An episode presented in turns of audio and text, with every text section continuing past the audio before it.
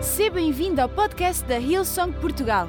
Preparamos esta mensagem para que sejas inspirado e levado à ação pelo poder transformador do Evangelho. O piloto automático da alma.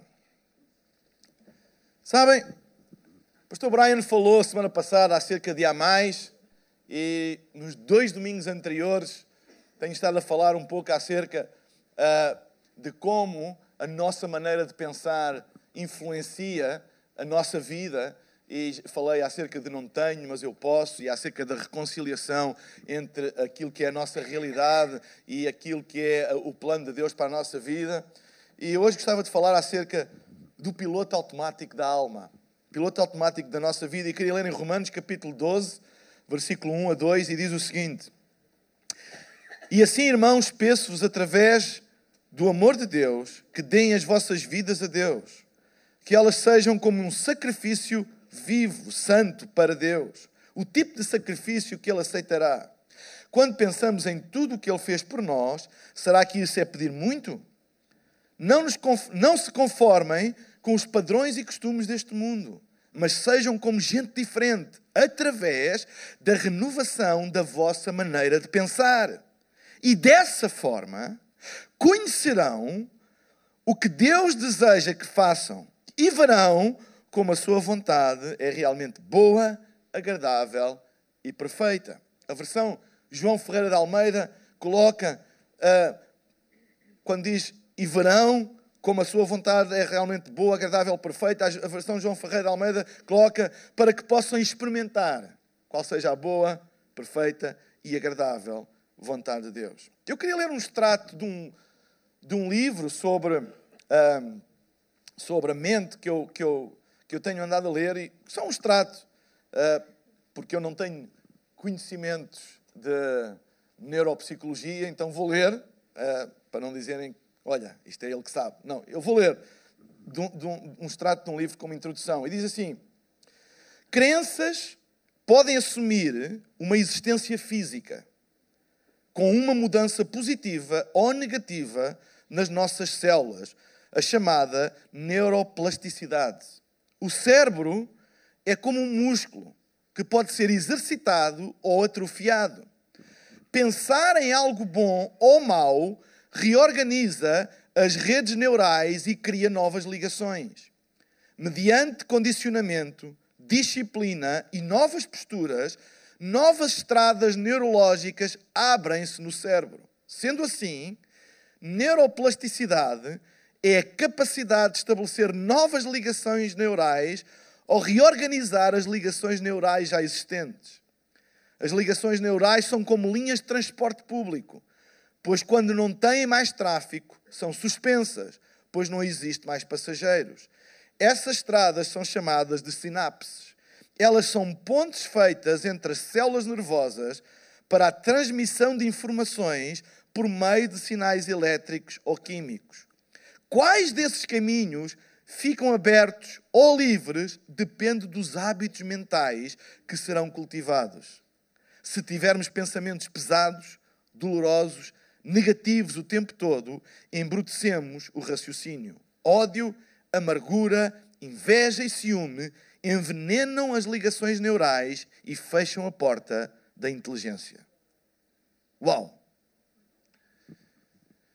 É crucial para a nossa vida aquilo que nós escolhemos acreditar.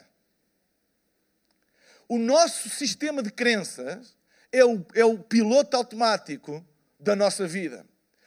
Quando nós acreditamos em alguma coisa, nós não precisamos de pensar muito para agir, porque está dentro do nosso, do nosso piloto automático. Automaticamente nós agimos e reagimos às coisas e agimos perante a vida de acordo com o sistema das nossas crenças, com aquilo que verdadeiramente acreditamos, não necessariamente com aquilo que a gente diz que acredita, mas com aquilo que verdadeiramente faz parte do nosso sistema de crença ou do nosso sistema de convicções, aquilo que é, aquilo que é mentalidade. A mentalidade de uma pessoa ou de um povo são o conjunto de crenças interiores profundas que eles têm, de como a vida se rege, de como eles se veem eles próprios, etc. Então, é crucial nós escolhermos aquilo que acreditamos. É por isso que a Bíblia, em Romanos, na passagem que eu acabei de ler para vocês, diz que se nós queremos mudar a nossa vida,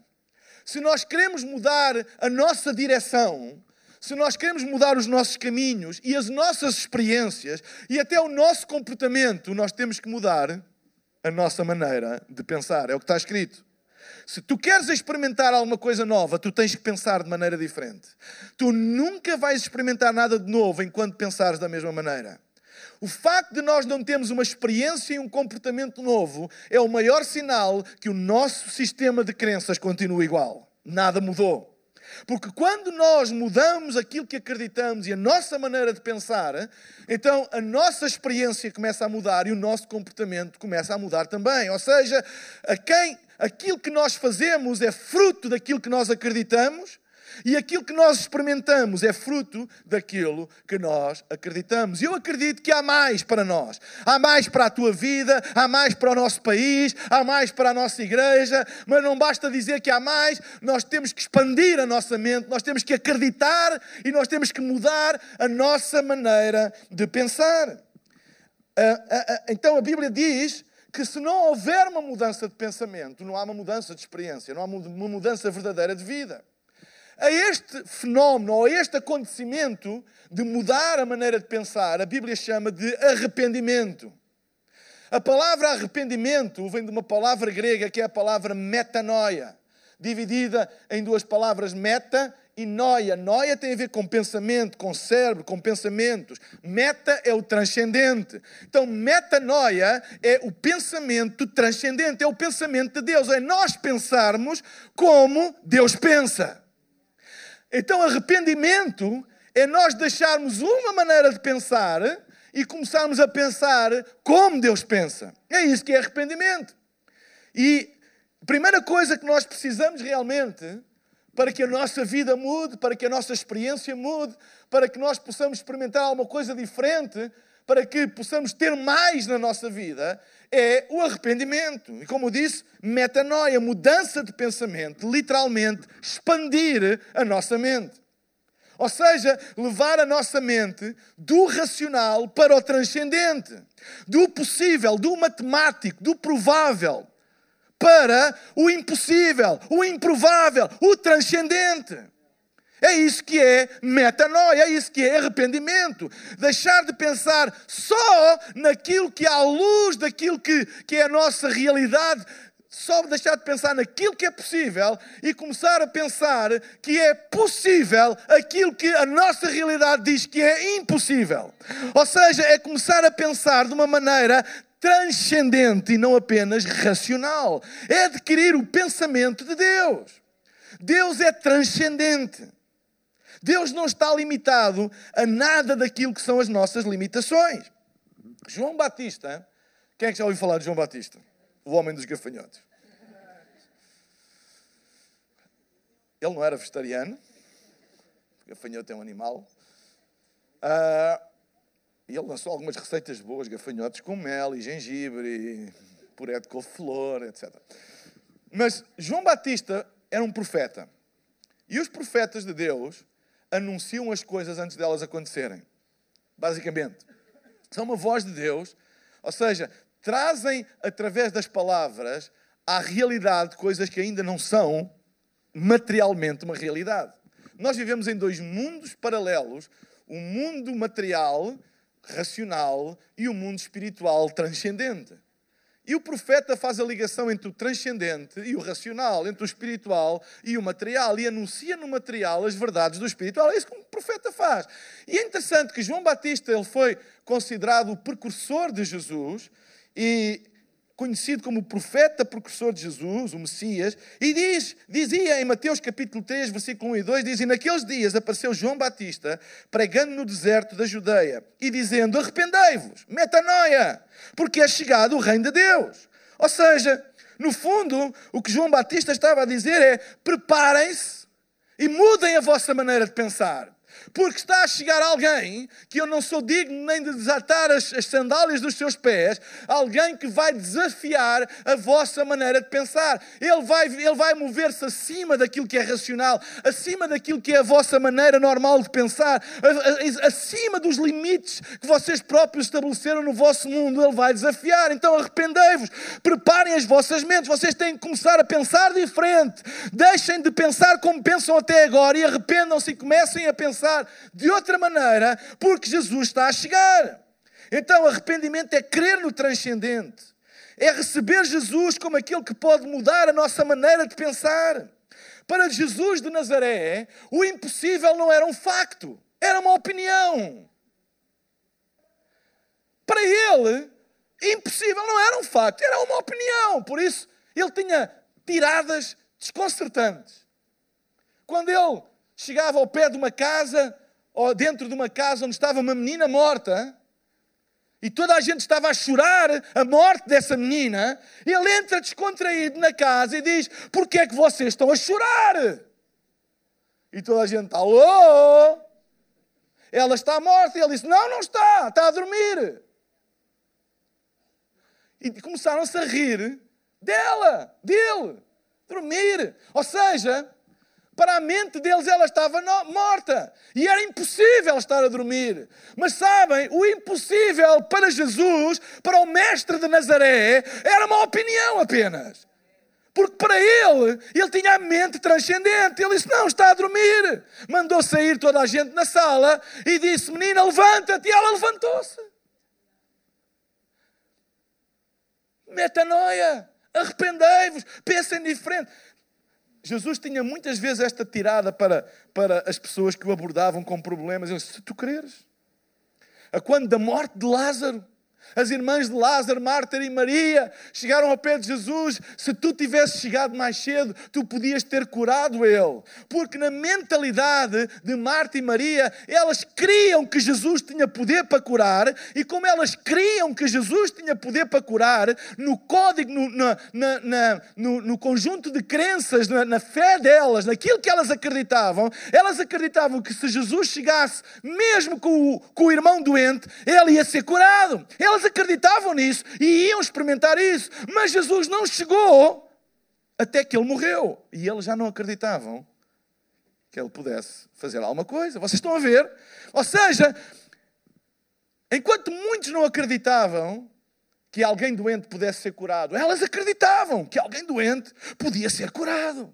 E elas pensaram: bem, eu já tenho uma fé superior à maioria das pessoas. Eu creio, se Jesus chegar aqui, ainda com o meu irmão gravemente doente, ele pode ser curado. E tinham essa fé, estavam entusiasmadas que Jesus ia chegar e ia curar o irmão, mas ele não chegou. Então, quando ele chegou, depois do irmão morto, elas disseram: Mestre, se tu tivesses chegado mais cedo, o meu irmão não tinha morrido. E Jesus vira-se para elas e diz: Mas se tu creres, se tu creres, tu verás a glória de Deus. Como quem diz, mas, mas quem é que disse que eu tinha que chegar mais cedo para que o teu irmão vivesse? Mas quem é que disse que eu só posso curar doentes, que eu não posso ressuscitar mortos? A impossibilidade para Jesus sempre foi uma opinião das pessoas, nunca foi um facto. Entendem? E ele estava sempre a desafiar até a mente de Marta e Maria que acreditavam no poder de Jesus foi desafiada, porque mesmo essa crença delas ficou limitada até à morte. A partir da morte não há nada a fazer e Jesus desafiou isso. Se tu creres. Tantas vezes Jesus ensinou os discípulos e disse: Se tu creres, dirás a este monte: ergue-te daqui e lança-te no mar. Como? Se tu creres. O que é que Jesus estava a dizer? Ele estava a dizer: se tu tiveres uma mente que não é limitada pelo racional, pelo material, mas se tiveres uma mente uh, transcendente como Deus, em que tudo é possível ao que crê, como está escrito, então o impossível deixa de ser um facto. O impossível é apenas uma opinião. Talvez tu tenhas ouvido muitas opiniões sobre a tua vida, mas é uma opinião. Só há uma coisa que tu deves acreditar, é aquilo que Deus diz acerca de ti. Isso é um facto. A verdade é um facto e a verdade é aquilo que Deus diz acerca de ti. Eu hoje queria desafiar-te a viveres uma vida maior, porque há mais. Podes não ter nascido na família ideal, podes não ter o emprego ideal, podes não ter os recursos ou as capacidades que todos julgam ser indispensáveis, mas tu não tens que acreditar que isso é aquilo que tu precisas, que isso é aquilo que te limita. Crê, muda a tua maneira de pensar, crê no transcendente, estabelece uma relação com Deus, arrepende, muda a tua maneira de pensar. E o impossível tornar-se-á uma opinião sobre as coisas, uma perspectiva apenas, e tu podes adquirir outra perspectiva, tu podes não ter tudo aquilo que as as pessoas dizem que tu precisas de ter para chegares lá, mas se tu creres, se tu te arrependeres, se tu começares a pensar como Deus pensa, tu podes chegar lá. Arrependimento é isso, é mudar a maneira de pensar, é olhar para uma coisa e não ficar limitado pela racionalidade, pela probabilidade, pela matemática, mas acreditar que é possível. Quando nós oramos, o que é que nós estamos a pedir a Deus? O que é que nós estamos a acreditar? Nós estamos a acreditar que aquilo que racionalmente, matematicamente, em termos de probabilidades, é difícil ou impossível, possa acontecer. Ou seja, a oração é um exercício de transcendência. A oração é um exercício de arrependimento. Amém? A oração é por isso, se tu orares com fé, o que é, que é isto de orar com fé? É orar crendo, é orar acreditando que aquilo que tu estás a pedir é possível acontecer. Tu vais receber. É isso que a Bíblia diz. Mudança de maneira de pensar traz mudança de experiência.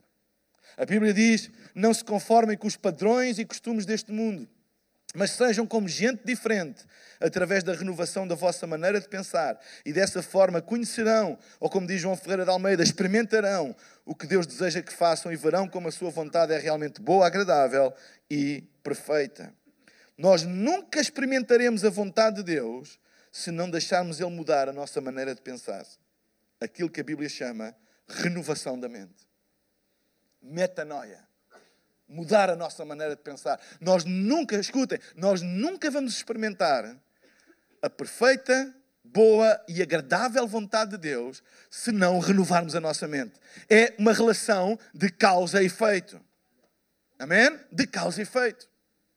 Quando nós deixamos que a nossa mente seja renovada, nós começamos a experimentar aquilo que ainda não experimentamos. Sabem? Mudança de pensamento acontece quando nós nos expomos a uma nova crença, a uma nova fé. A Bíblia diz em Hebreus capítulo 11, versículo 6, ora, sem fé é impossível agradar a Deus. Diz em Romanos capítulo 10, versículo 17, a fé vem pelo ouvir e ouvir a palavra de Deus. Então, se eu quero, escutem, se eu quero mudar a minha maneira de pensar, se eu quero renovar a minha mente, eu tão, então eu tenho que me expor a uma crença diferente. Eu não posso renovar a minha mente e estar sempre a ouvir as mesmas coisas. Eu não posso renovar a minha mente e estar sempre a ouvir a mesma conversa de impossibilidades, a mesma conversa de lixo, as mesmas más notícias, o mesmo negativismo. Eu não posso renovar a minha mente por carregar num botão. Eu tenho que me expor. É por isso que é importante nós virmos à igreja, virmos ouvir a palavra de Deus, porque vivemos num mundo que bombardeia a nossa mente. A maior batalha é a batalha pelo nosso pensamento, porque quem conquistar o teu pensamento conquista a tua vida. Essa é a maior batalha. É por isso que é importante nós virmos à casa de Deus, porque na casa de Deus nós pregamos a, não, não pregamos racionalidade, não pregamos probabilidades. Esta é uma casa de gente improvável, onde gente improvável pode fazer coisas grandes. Porquê? Porque é uma casa onde nós nos expomos à palavra de Deus, ao pensamento de Deus. E quando tu expões a tua mente ao pensamento de Deus, isso gera uma coisa que a Bíblia diz: fé, porque a fé vem pelo ouvir e ouvir e ouvir a palavra de Deus. Não negligencies aquilo que tu ouves. Não negligencies. Vir à casa de Deus não é para pôr um, um cheque na tua uh, lista e dizeres: Deus, eu venho à tua casa, deixa-me entrar no céu. Não. Não é por causa de Deus, é por tua causa. Porque a batalha maior é a batalha pelo teu pensamento, pela tua mentalidade, pelo teu código de crença, pelo teu conjunto de crenças, aquilo que é chamado a mentalidade de uma pessoa. E é isso que quando nós recebemos Jesus começa a acontecer. Sabem, Ele não está a mudar a nossa experiência nem o nosso comportamento, Ele está a mudar a nossa maneira de pensar. Porque se Ele mudar a nossa maneira de pensar, Ele muda todas as coisas. É por isso que quando Ele chegou ao pé do paralítico do tanque de Betesda, que estava há 35 anos uh, com um problema de saúde e não conseguia ser o primeiro a entrar no tanque, lembram-se dessa, não é? Ele tinha que ser o primeiro, se, era o que eles acreditavam. Era o código de, de crença deles, era quem entrar em primeiro lugar será curado. E ele estava frustrado porque ele não conseguia entrar em primeiro lugar, porque ele era paralítico e vivia frustrado. E todos os anos ele ia para a fila para tentar entrar em primeiro lugar e não conseguia. E quando Jesus veio, o milagre de Jesus não foi agarrar nele e colocá-lo em primeiro lugar. Não, o milagre de Jesus foi mudar a maneira dele pensar e dizer: Tu não precisas desse tanque para nada, tu não precisas de ser o primeiro, tu precisas de acreditar que, mesmo sem entrar no tanque, agora mesmo, mesmo sendo o último da fila, mesmo sendo aquele que menos hipótese tem de ser o primeiro a entrar no tanque, tu podes ser curado. O primeiro milagre que Jesus fez não lhe foi curar as pernas, foi curar-lhe a mente. Foi curar-lhe a mente. Por isso, quando ele chegava ao pé de um cego, o cego disse: O cego Bartimeu, Jesus, filho de Davi, tem misericórdia de mim. Gritou, gritou, gritou. Jesus parou, mandou-o chamar e chegou ao pé dele. E quando chegou ao pé dele, ele devia ir assim, porque era cego. E Jesus chega-se ao pé dele e faz desta pergunta: O que é que tu queres? O que é que tu acreditas?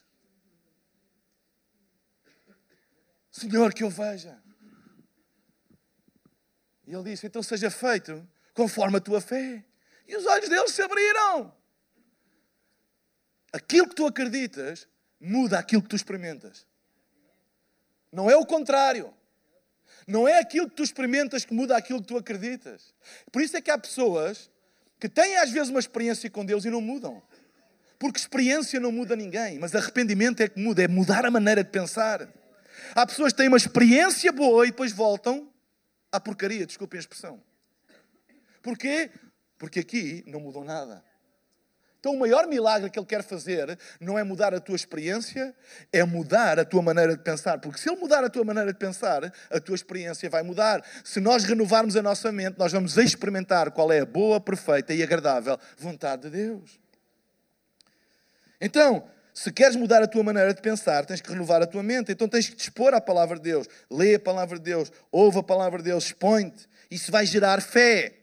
E a fé é que gera arrependimento. Não há arrependimento sem fé. Primeiro vem a fé e depois vem o arrependimento. Primeiro vem o crer e depois vem a mudança de pensamento. Fé gera arrependimento. Mudança de pensamento, a mudança de pensamento então gera mudança de vida e de experiência. Então, exposição à palavra gera fé, fé gera arrependimento, metanoia, mudança de pensar, e mudança de pensar gera mudança de experiência. E é assim a nossa transformação. A metanoia, o arrependimento, a expansão da nossa mente vem pela fé. E a fé vem pela exposição à palavra de Deus. É quando eu começo a acreditar numa coisa que eu antes não acreditava. E como eu começo a acreditar numa coisa que eu antes não acreditava, eu começo a experimentar uma coisa que eu antes não experimentava. Mas eu só começo a acreditar numa coisa que eu antes não acreditava se eu me expor e me expuser a essa coisa. Ninguém alcança fé ao ver as notícias. É ver, ouvir a palavra de Deus. A exposição à palavra de Deus gera fé, um novo sistema de crença para a, que gera metanoia, mudança de pensamento, expansão da mente, e a mudança de pensamento gera mudança de experiência.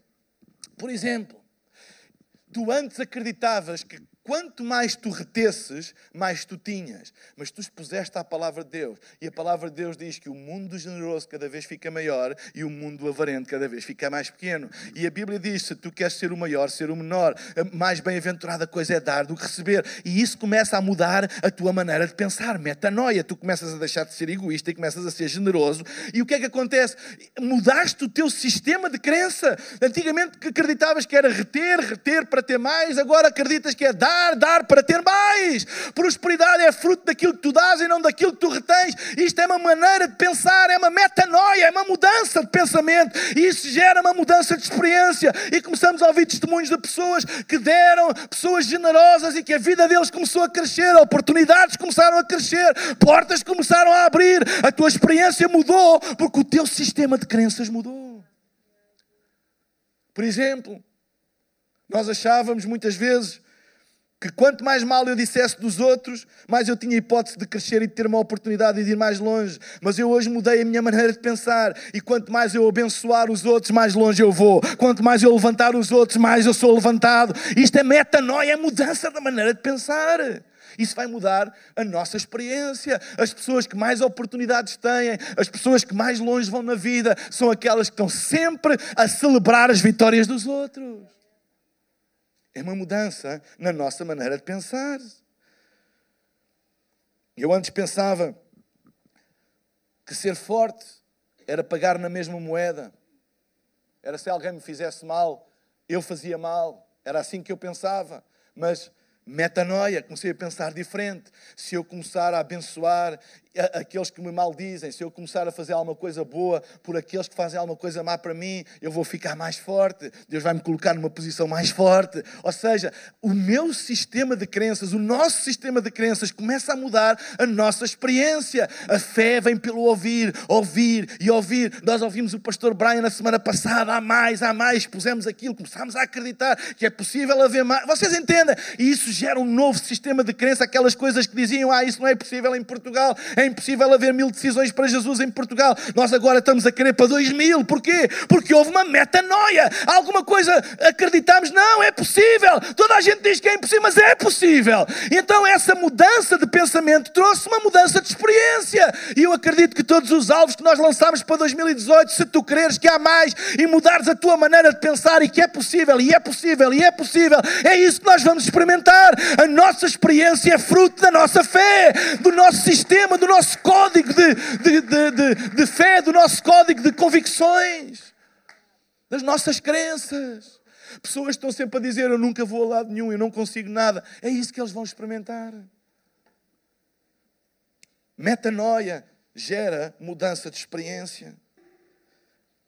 Quando nos expomos à presença de Deus, à Sua palavra, isso traz fé e fé traz arrependimento e arrependimento traz mudança de experiência. Amém? Vamos acreditar em coisas maiores. Vamos nos expor à palavra de Deus e não, não, e não sermos conformados com a mentalidade dominante. Ah, isso não vai dar, nunca vais conseguir, aqui não dá, isso não temos hipótese. Nunca vais atingir o alvo, aqui o pessoal não, não contribui, aqui o pessoal não vem, aqui ninguém quer saber do Evangelho. Aqui. Essa, essa que é o que as pessoas acreditam.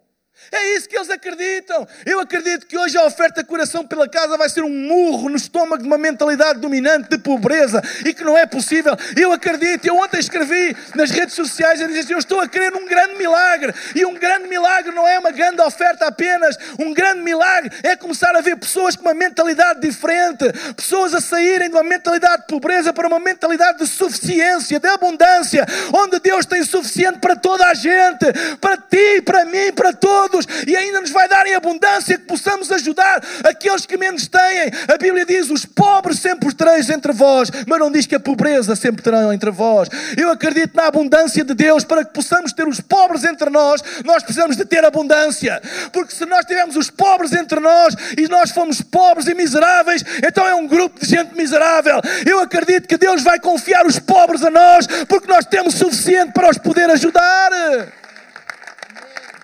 Como é que Jesus pode dizer os pobres sempre? Sabem quando é que ele disse isso? Quando uma mulher chegou ao pé de Jesus e derramou um perfume que custava um ano de salário. Eu não sei, um ano de salário mínimo, mínimo são 580 vezes 14. É só fazer as contas. Onde é que estamos aqui? Onde é que está o Ricardo? Ricardo, rápido. É muito, é muito, é muito. O Ricardo é matemático, mas isto é demais para ele, é transcendente. Quanto? 8.120? 8.120. Imaginem o que é um frasco de perfume que custa 8.120 euros. Vai lá, números redondos. 8 mil. E alguém agarrar num, num frasco de perfume de um ano de salário e chegar e entregar, derramar esse perfume ao pé, aos pés de Jesus, como uma forma de oferta. E Judas, sabem quem é o Judas, não sabem? Espiritual, virou-se para Jesus e disse: Que desperdício! Porque é que ela não vendeu esse perfume e deu o dinheiro aos pobres. Ora, tão caridoso que ele era. O homem que se vendeu por 30 moedas de prata. Deixem-me dizer, as pessoas que estão sempre a criticar aquilo que nós investimos por causa dos pobres, eles não fazem nada pelos pobres. São os maiores avarentes que existem. Eles são muito bons a gerir aquilo que é dos outros, a dizer o que é que os outros devem fazer. Aqui há, um, há, um, há uns anos, há, há dois anos, já não me lembro, há um tempo, eu fui ter com o pastor Gary e fomos uh, almoçar juntos a Londres. Eu não fui lá para almoçar só com ele, fomos ter uma reunião, mas fui almoçar com ele. E pus no, no já no, Instagram, a qualquer lado, já não me lembro, de uma rede social, e, e, e disse, almoçar com o meu amigo Gary. E alguém espiritual veio comentar, se está aqui na igreja, Deus já te perdoou, mas veio comentar e dizer assim, eu oro a Deus para que almoços com sem-abrigo aconteçam mais vezes. Eu percebi o que é que ele quis dizer. E perguntei, eu não costumo responder, mas naquela. E respondi-lhe. E disse assim: calculo que hoje você esteja a almoçar com sem-abrigo, para me estar a dizer isso. E disse: Você não sabe o que é que na nossa igreja nós fazemos, então cala a sua boca. Não esteja a acusar. Faça você se tem sem-abrigo que você conhece e está tão preocupada, convida um deles para almoçar hoje. Está quieto. Vocês entendem? Então, Judas foi, mas porquê é que não fazem? Sabem? E Jesus disse: Olha, os pobres sempre terão entre vocês. Mas eu estou pouco tempo e vou para o meu Pai. Ou seja, quando há uma oportunidade de nós sermos generosos com Deus, extravagantes com Deus, não te deixes limitar por esta mentalidade, não é de favor dos pobres, é de pobreza, que é diferente.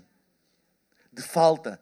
Se dás a Deus, não há para estes, fazes aquilo, não há para o outro. Ei, quando nós fazemos num coração generoso e com uma mente renovada, nunca faltará. O Senhor é o meu pastor, nada me faltará. Nada me faltará. Aquilo que tu dás generosamente nunca te fará falta. Metanoia. Aquilo que tu pensas vai determinar aquilo que tu experiencias. Em terceiro e último lugar, quando mudamos o nosso sistema de crença, mudamos o nosso comportamento. Então, mudar o sistema de crença muda a nossa experiência, mudar o sistema de crença muda o nosso comportamento. Há pessoas que pensam que o Evangelho é focado na mudança de comportamento. Não é. O Evangelho é focado na metanoia, no arrependimento, na mudança de maneira de pensar, porque é o piloto automático da nossa vida. Porque se o objetivo for focado na mudança específica de comportamento, tu tens de ter um polícia em cada coisa que tu fazes. Não faças isto, não faças aquilo. Isto está certo. Será que isto é certo? Será que isto é errado? Faço, não faço. Mas se a tua mente for mudada, tu não precisas de um polícia, tu sabes o que é que tens que fazer.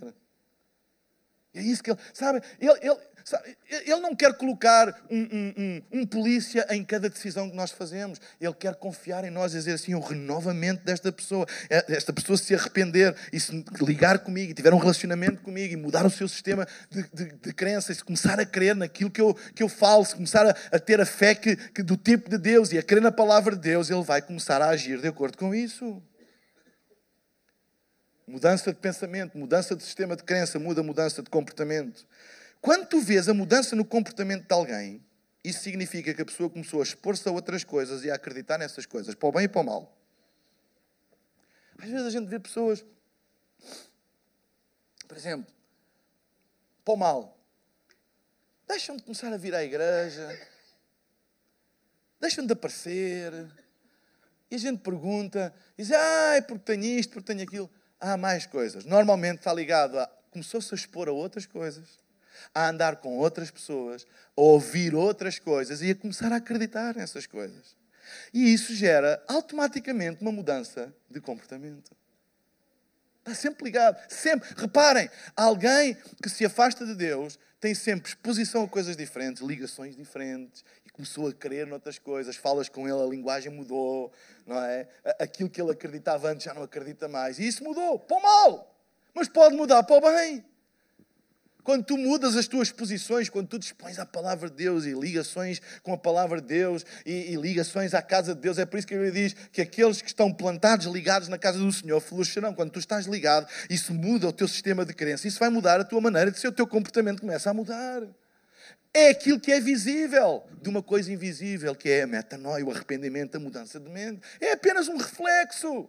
Não é uma coisa que a gente está, eu estou a esforçar-me para mudar. Isso é religião. Eu estou a esforçar-me para mudar. Eu estou a esforçar para mudar. Isso é religião. Relacionamento com Deus não é esforçar para mudar, é mudar a nossa maneira de pensar. E quando a nossa maneira de pensar muda, quando há arrependimento, isso reflete-se na nossa vida, no nosso comportamento. Amém? Eu vou pedir à banda para subir. Se tu souberes e acreditares que em Cristo és livre, tu não viverás mais dependente. Entendem? Se tu souberes e acreditares que em Cristo tu és verdadeiramente livre, tu não vives mais escravizado. Tu não tens de te esforçar para não viver escravizado. Se tu acreditares mesmo que és livre, tu vais ser livre. Se tu souberes e acreditares que em Cristo tens um alto valor, não andarás mais a precisar da aprovação de todos. Se tu acreditares que em Cristo, e souberes e acreditares que em Cristo és valorizado, és amado, tu não precisas de andar a oferecer a toda a gente. Tu não precisas de andar a, a, em busca da aprovação de toda a gente, como uma necessidade para te sentires amado e aceite. Porque tu sabes e crês que em Cristo és amado e aceite. Se tu souberes que Cristo e acreditar, souberes e acreditares que Cristo tem bons pensamentos acerca de ti, tu deixas de te preocupar com aquilo que os outros dizem, o mal que eles dizem. És livre. Porquê? Porque o teu sistema de crença muda a tua experiência e muda o teu comportamento. Se tu souberes e acreditares que em Cristo és, incondicionalmente amado e aceite, não andarás mais a vender a tua intimidade em qualquer relacionamento. Não precisas disso. Tu sabes e crês que em Cristo és incondicionalmente valoroso, amado e aceite. Tu não precisas de vender nada da tua intimidade, das tuas convicções. Se souberes e acreditares que em Cristo tens tudo o que precisas, não viverás mais, não viverás mais retendo, mas serás generoso em dar. Se acreditares, se souberes e acreditares que Cristo é a tua força, o teu refúgio e segurança, não viverás jamais com medo. Aquilo que tu acreditas vai determinar aquilo que tu experimentas e aquilo que tu fazes. A tua vida é resultado do core das tuas convicções. É por isso que é importante nós nos arrependermos e dizemos: Eu quero começar a pensar como Deus pensa. É esse processo que a Bíblia chama arrependimento, que começa com a fé na palavra de Deus, na fé naquilo que Deus diz. Eu começo a acreditar que aquilo que Deus diz é mesmo verdade e isso torna-se o meu código de crença. Eu deixo de acreditar naquilo que aquele diz e naquilo que o outro diz e na opinião da maioria e, e, e, e na mentalidade dominante. Eu deixo de acreditar nisso e eu começo a acreditar naquilo que Deus diz. E isso começa a transformar a minha mente, a minha maneira de pensar. Eu começo a passar de uma mente racional para uma mente transcendente, uma mente que vai para além dos meus próprios limites. É por isso que o apóstolo Paulo pode escrever que Deus é infinitamente capaz de fazer muito mais do que aquilo que tu és capaz de pedir ou imaginar transcendência, ultrapassar os teus próprios limites. Será que podemos ficar todos de pé? Esperamos que esta mensagem tenha sido desafiante e inspiradora. Se queres saber mais sobre a Hillsong Portugal, segue-nos nas redes sociais Facebook, Instagram e Twitter ou visita o nosso site em hillsong.pt.